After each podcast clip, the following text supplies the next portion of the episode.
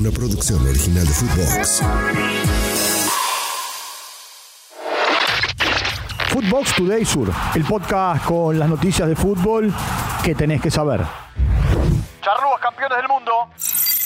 Uruguay derrotó a Italia 1 a 0 en la gran final del Mundial Sub-20 con un gol de Luciano Rodríguez y consiguió el título de la categoría por primera vez en su historia. No recibió goles en seis de los siete partidos jugados.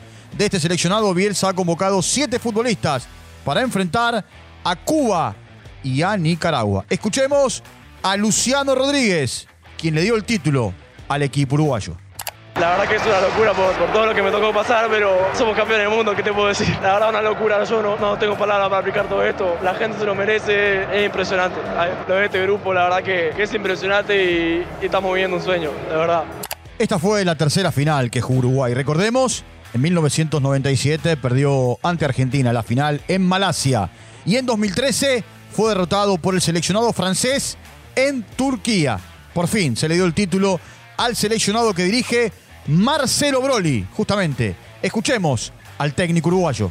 Eh, bueno, no me entra en el pecho la alegría que tengo, compartirla con todo el Uruguay. Creo que se generó algo muy hermoso, que sentimos desde allá, la, toda la energía, toda la gente que vino, es maravilloso. Ojalá que, que, bueno, que esté disfrutando todo el Uruguay, porque para, es de todos, esto de todos, y muy feliz, muy feliz por el compromiso de estos muchachos y conmueven, no nos dejan sorprender y hicieron una final tremenda. El trofeo vuelve a Sudamérica después de 12 largos años, pues el último en coronarse fue Brasil en Colombia 2011. Argentina sigue liderando el podio con seis Copas del Mundo Sub-20, seguido por Brasil con cinco trofeos y Portugal tiene dos consagraciones. Israel se subió al podio.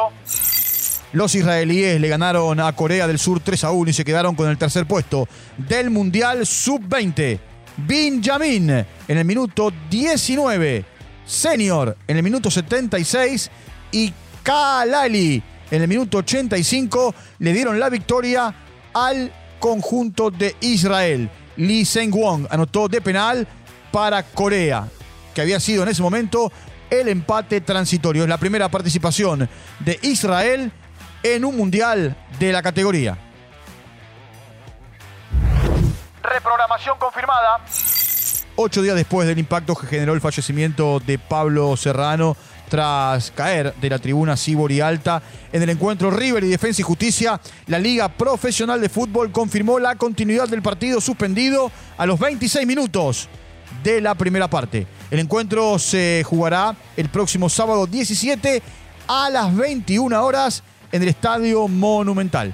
Continuando con la información del conjunto millonario, el equipo dirigido por Martín de Micheli se enfrentará esta tarde ante Banfield 19-15 en el estadio Florencio Sola. El director técnico planea iniciar el encuentro con los mismos nombres que salieron en el arranque el último miércoles. Franco Armani será el arquero titular y estará en zona defensiva con Herrera, Robert Rojas, González Pires y Milton Casco. En la mitad de la cancha, De la Cruz, Aliendro Barco y Nacho Fernández. Y finalmente, Solari y Beltrán jugarán en la zona de ataque. Robert Rojas, tras el partido, se unirá al seleccionado paraguayo.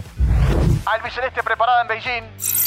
La selección argentina con eh, Lionel Messi como bandera se prepara para el primer amistoso en su gira por Asia. Se entrenarán por primera vez palpitando el partido frente a Australia, que se jugará el próximo jueves en Beijing. A su vez, aún quedan tres jugadores por sumarse al plantel. Nicolás González, Thiago Almada y Julián Álvarez, quienes serán parte de la delegación en los próximos días. Se fue el Chacho. Tras el empate ante Bragantino por el Brasileirao, Eduardo Coudet dejó de ser el entrenador de Atlético Mineiro en Brasil. Dirigió 35 partidos, ganó 21 de ellos, 8 empates y 6 derrotas. Sacó el 68% de los puntos. Está tercero en el Brasileirao y puede clasificarse a los octavos de final de la Libertadores. Footbox Today Sur. Una producción original de Footbox.